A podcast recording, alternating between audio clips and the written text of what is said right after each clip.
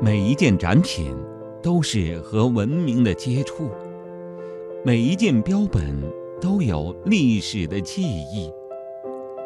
聆听奇妙故事，探寻奇迹的发生。春天姐姐带你走进博物馆。亲爱的小朋友，大家好，欢迎收听这期奇妙的博物馆故事。本期嘉宾呢，春天姐姐请到的是北京自然博物馆的讲解员赵岩老师，欢迎赵老师。大家好，小朋友们好。嗯，那赵岩老师平时在哪个展厅会给小朋友们讲解呢？嗯，我经常是在博物馆里的动物展厅给大家讲解，包括一些哺乳动物啊，一些鸟类的故事。鸟类，今天要给小朋友们讲的这一期也是说鸟吗？对，嗯，在北京自然博物馆里面啊，有一只特别漂亮的鸟类标本，而这种动物呢，也可以说和我很有渊源了。哦，是吗？接下来呢，我就要为大家介绍这种动物，它的名字叫做白冠长尾雉。白冠长尾雉，对，这种鸟类，我们小朋友在展厅里或者是动物园，是不是也挺常见的呢？对，我们在动物园里，还有在博物馆里面都能见到它的身影。它是非常非常漂亮的一种鸟类。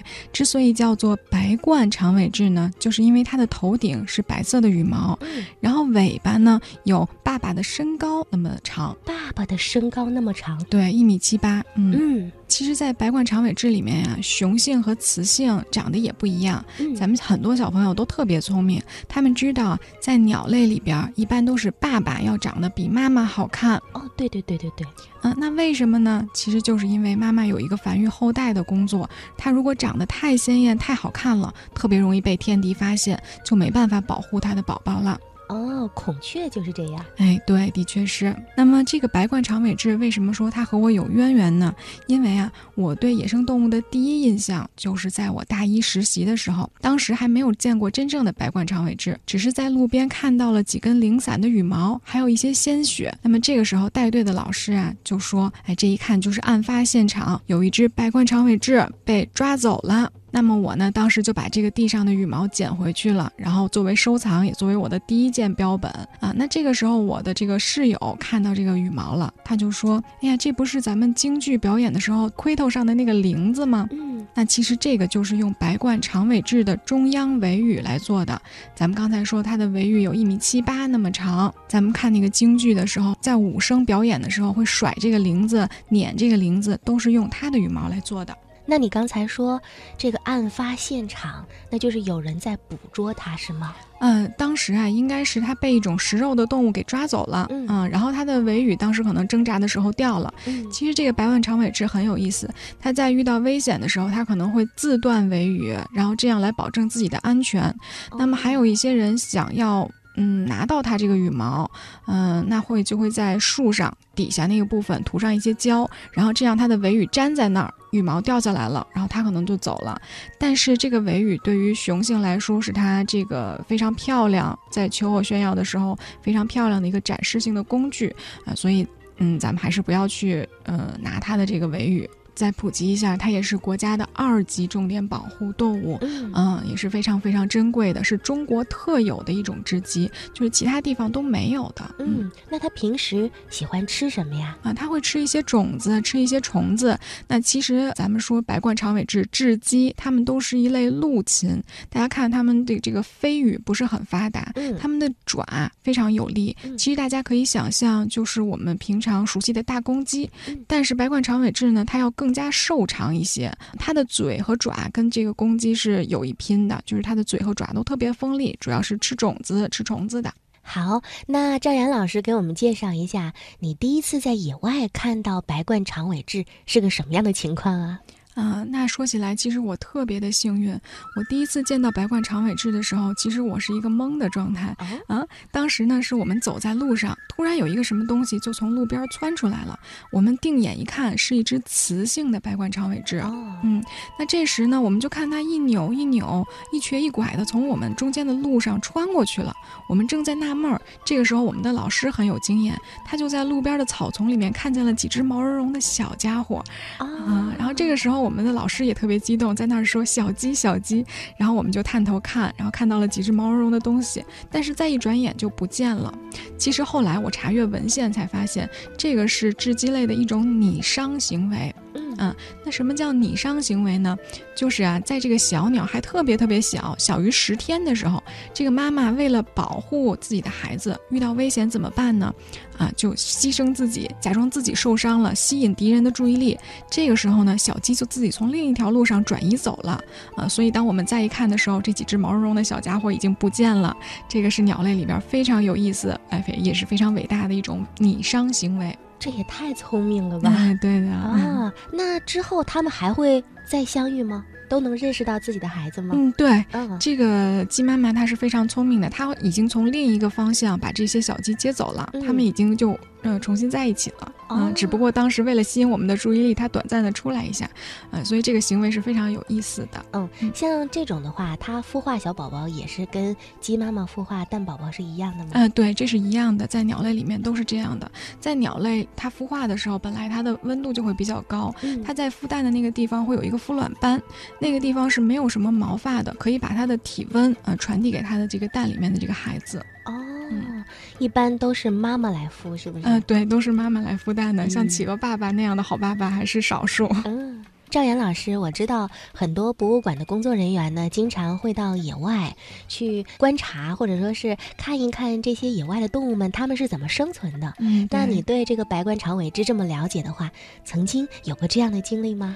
哎，我也是非常非常的幸运，非常珍惜的这样有一个机会，就是当时跟着自己的老师，然后还有同学到野外去调查白冠长尾雉。嗯，那么开始呢，我也不知道调查是怎么样的啊，其实呢，就跟咱们现在说的无线。线电遥测，啊，是一样的。无线电遥测是用一个机器在那儿，等于二十四小时来观察他们什么样的行为，是吗？是这样的。嗯，那我们呢会首先呀，在这个白冠长尾雉身上带一个项圈儿。嗯，这个项圈呢其实是一个发射器啊。然后接着呢，戴上项圈之后，我们就给它放走了，它随意去它的生活范围。那同时呢，我们会用一个接收器。接收器是干嘛的呢？刚才给白冠带的那个项圈，它在发射信号。我们拿着天线就可以接收到它的信号了。哦，嗯，给它做一个定位。对，就是这样的。那么这个用这个天线呢，在四周，然后去定点去听声音，它会发出滴滴滴这样的声音。当你听到这个信号声音强的时候，说明那个就是它所在的方向，你就往近走，就会听到这个信号声越来越大。那这就是我们在野外这个追踪百冠长尾雉的过程。那追击的时候，有时候是非常有意思的。啊，因为它会躲着你，嗯嗯，会把自己隐藏起来。有一次，我们都离它很近了，信号很强，大概就在十米的范围之内，然后我们都看不到它。然后直到我用嘴去学它，它这个打棚的声音，然后它突然就从草丛里面飞出来了。我们还没有来得及欣赏，就是都被吓一跳的状态。但是这时候它就已经飞走了。什么叫打棚的声音？呃，打棚就是它会用翅膀发出声音，这种声音哦。它会用翅膀发出这种声音，然后有时候是来招引雌性的注意，有时候是它在这个自己的地上，然后会发出这种的声音，拍打翅膀的声音。哦，那后来呢？后来我们就在这个地方用 GPS，然后定一个点，然后这就是它常出没的一个区域。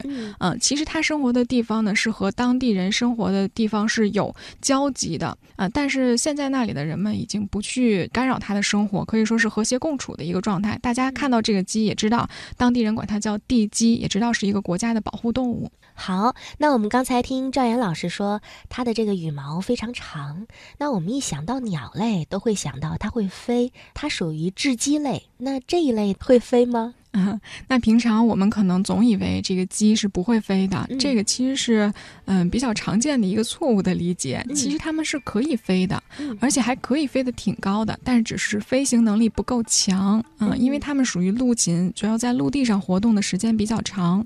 那么我就见过这个白冠长尾雉，当时是两只雄性，就是非常漂亮的这个黄色和金色还有黑色相间的这个羽毛，再加上它的长尾巴，飞翔在山间，真是特别美的一幅。这个山间雉鸡图，它能飞很高吗？嗯，它可以飞很高的，但是它飞的能力不强，嗯，不能很长时间的飞行，也就是这个意思。哦，嗯，然后呢，这个雉鸡它其实每天晚上它不是睡在地上的，它有夜栖树，就是夜晚它要回家的，要住在树上去休息的。我们这把这样的树木称为夜栖树。有固定的居所吗？啊，会有固定的居所，就是在这一片范围内。那我们其实，在野外研究的时候，也就是研究它活动的范围在哪儿，它的这个嗯所需要的生境是什么样的。嗯，比如说那儿需要的植物是什么样的，海拔是什么样的，气候环境是什么样的。哦，生态环境。对，那我们还会在这个地方呢，嗯，放红外相机来拍摄它们。其实大家不要以为这个放红外相机很简单啊，其实它是一项技术活儿哦。对，你要了解它活动的这个高低，然后大概的这个分布区域，然后呢会在树上，然后挂上一个红外相机，然后放好电池。那么这个时候还不能走，要适当的做一下隐蔽，前面放一些草把它盖一下，隐蔽住。啊，要不然很多动物它会好奇走过去看看这是什么东西。是，嗯。那么放完红外相机之后呢，你就可以呃安安心心的啊回去了。然后等几天之后来收集照片。那么其实我们开始收集照片的时候啊，也发现。的都是野猪，然后落地的小鸟，还有砍柴的村民，想拍的没拍到。对，然后有时候啊，一阵风，可能它也会触发这个相机。嗯，那么后来呢？我们有一次就都已经没有什么希望了，就坐在那儿躁躁的，就在那儿看。后来突然间就有一只非常非常漂亮的雄性出现在那一段视频里面了，我们都惊呼起来，几个人都惊呼起来，太漂亮了。然后之后更给我们惊喜的是，这只雄性走过去了，后面还跟着雌性，正好是在他们的这个繁殖季节，哎，我们都特别高兴，因为他们很快又要有小宝宝了，新的生命又要诞生了。哇，那我们说在野外工作其实是一个非常艰辛的事情，的确是，嗯，未知很多，嗯，也许还会赶上恶劣的天气，对，我们都要带着蛇药，然后绑着绑腿这些，嗯，白冠长尾雉它是群居生活的吗？还是独居呢？呃，它是群体居住的，嗯，就是在一个范围内都是它的这些群落当中的，嗯，对，嗯。这样会有什么好处？他们会集体觅食吗？还是说对他们繁衍后代会有帮助？对于他们繁衍后代，尤其是在繁殖期的时候，会发现他们集成小群，一个群体里面就会有雄性、雌性，然后还有他们的孩子，然后这样来生活的。那我们小朋友去北京自然博物馆，在哪能看到这个标本呢？咱们进到自然博物馆，右手边就是“动物人类的朋友”这个展厅，在右手边的展柜里面，咱们就能够发现一只特别显眼的尾巴特。特特别长的，那么这时候你不用怀疑，它就是一只白冠长尾雉了。那小朋友在观察的时候，赵老师给小朋友们提几点建议，就是我们怎么样仔细观察，能够看清楚这只鸟类，或者是我们仔细观察什么样的部位，有助于孩子们对它更多的了解呢？嗯，那我们观察鸟类的时候，首先要看它的体型。嗯，那么它的体型呢，一看就是这种中大型的这种鸟类，而且呢，呃，它的这个嘴和爪，咱们要首先仔细观察，因为这个是给鸟类辨别它的地位的一个很快的一个方式。是哦，地位对，因为我们说鸟类里边啊有这个猛禽呀、射禽呀、游禽、陆禽、鸣禽、攀禽等等，这些呢，它们的嘴和爪子都不一样。比如说咱们说的这个鹤，它就是长嘴长腿啊这样的。那攀禽呢，就是对指型，就是两指向前，两指向后。通过这些啊，咱们就能发现它是属于鸟类这几个地位中的陆禽这一个地位，就是跟我们熟悉的这个鸡特别类似。嗯，然后呢，大家就可以观察，结合它的名字，为什么叫白冠长尾雉啊？头顶这个冠羽是不是白色的？尾羽究竟有多长啊？有没有爸爸的身高那么长？嗯，然后再看看它的羽毛。颜色，这些都是咱们能去观察的。如果有喜欢绘画的小朋友，现在非常流行科学绘画啊，你可以把它的身影画下来，也都是特别好的一个科学体验。好的，那今天非常高兴，请到赵岩老师给小朋友们讲白冠长尾雉。不知道小朋友们头脑当中有没有它的样子了呢？也欢迎你到博物馆去看一看它的标本，或者到动物园去近距离的观察一下，看看它长得是不是非常漂亮、好看呢？好，谢谢赵老师，下一期我们再见啦！哎，小朋友们再见。